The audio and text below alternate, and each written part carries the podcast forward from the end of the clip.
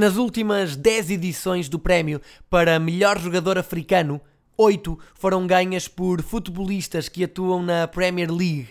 No entanto, em 1993, o prémio veio para Portugal, para Setúbal, mais concretamente. Mas comecemos pelo princípio. 25 de novembro de 1990. Assinalam-se 15 anos sobre o fim da Revolução e, no Bom Fim, há confronto de vitórias. Vitória Futebol Clube contra o Vitória Sport Clube, ou para os mais distraídos, Vitória de Setúbal contra Vitória de Guimarães. Os minhotos chegaram a estar a vencer por 3-0, mas os sadinos ainda conseguiram reduzir para 3-2. O segundo golo, já perto do minuto 90, foi da autoria do protagonista deste episódio. A este somaram-se 101 em 139 jogos, espalhados por primeira e segunda divisão e ainda pela Taça de Portugal. Foi o melhor marcador da segunda divisão por duas vezes e na temporada 93-94 repetiu o feito, mas desta vez no escalão maior imitando Francisco Rodrigues, que em 1944 e em 1945 também o conseguiu com as cores do Vitória de Setúbal.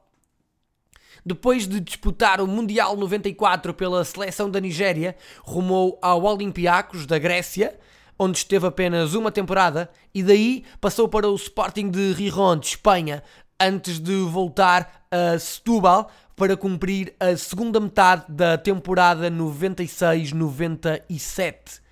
Depois passou pelos campeonatos de Suíça, Tunísia, Costa do Marfim e Arábia Saudita antes de se retirar no país natal.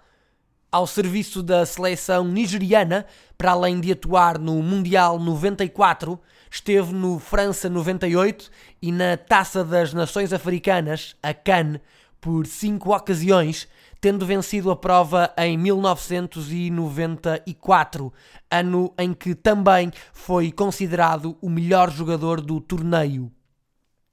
Falecido em maio de 2012, será sempre recordado, não só pelo universo sadino, mas por todo o futebol português.